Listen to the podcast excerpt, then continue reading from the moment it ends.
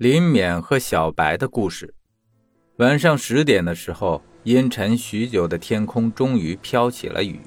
借着路灯的光，能清楚地看到欢快的雨丝拖着条条银线，在水泥路面上留下斑驳的水迹。气温骤降，遇冷上浮的热空气贴在人身上，更觉闷热。辅警院外，人行道上的行人开始加快脚步向家的方向走去。路边的摊贩也纷纷的停工收摊，街道上立时呈现出另类的热闹。一棵梧桐树下，李勉戴着口罩，左肩上挎着电脑包，左手提着沉甸甸的外卖袋子，右手牵着身穿宠物雨衣的小白，站在卖烤鸡腿的路边摊旁，抬头看着因为光污染而显得昏黄迷蒙的夜空。之所以停在这里，是因为小白闻到了肉香味后，脚步慢了一些。摊贩将烤好的鸡腿装进纸袋，递给林勉，随口攀谈道：“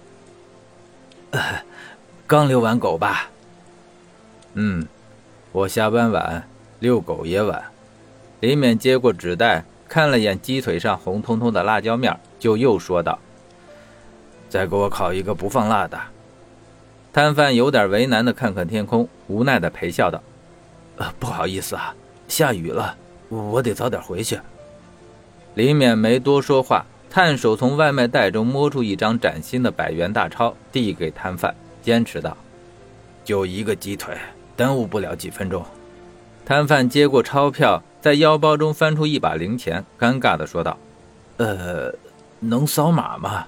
我这里零钱不够找。”李勉没有去接那把花花绿绿的零钱，语气不变的道：“不用找了，再帮我烤个鸡腿就行。”他有些懊恼地看着天空出神，忘记叮嘱摊贩不要放辣椒面。虽然小白一向不挑食，如同所有被剩饭养大的中华田园犬一样吃苦耐劳，但在经济允许的情况下，他还是会尽量的给予小白更好的照顾。在他心中，小白是性命相依的伙伴，这种感情无法用语言描述，也无法用任何东西去衡量。烧烤架上的旋转烤叉上还剩下五个金黄的鸡腿，在炭火炙烤下发出滋滋的声响，诱人的蜜汁肉香令人垂涎欲滴。这些鸡腿一直都在翻烤，只是没有熟透。当顾客购买时，摊贩才会将其移到旺火处加速烤制。呃，把这剩下的五个鸡腿都给你打包了吧。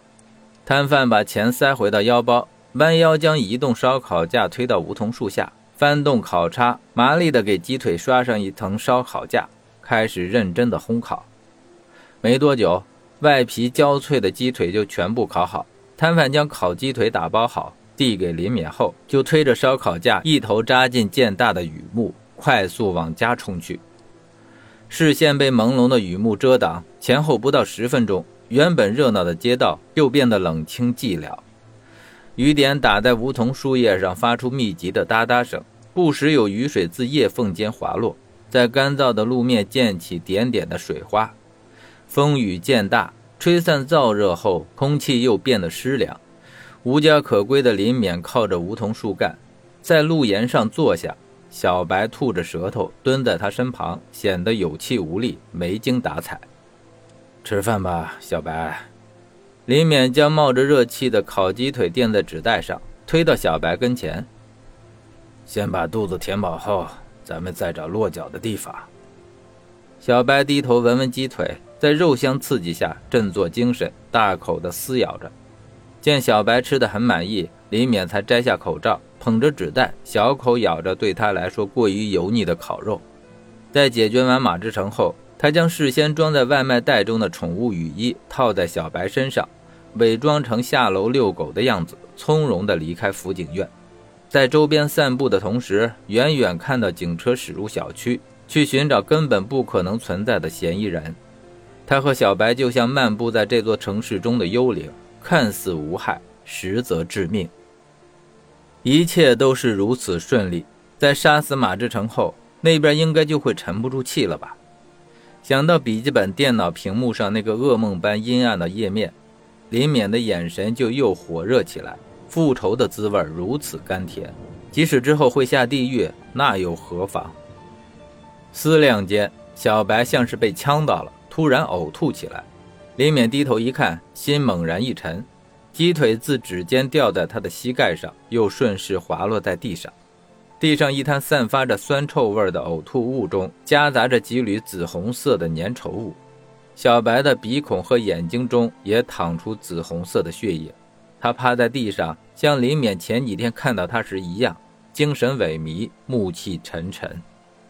一向冷静的林勉立刻慌了神。他跪坐在被雨水打湿的路面上，将小白抱得远离秽物的地方，摸着他的头，隐隐带着哭腔道：“小白，药很快就会到了，你一定会好起来的，一定会好起来的。”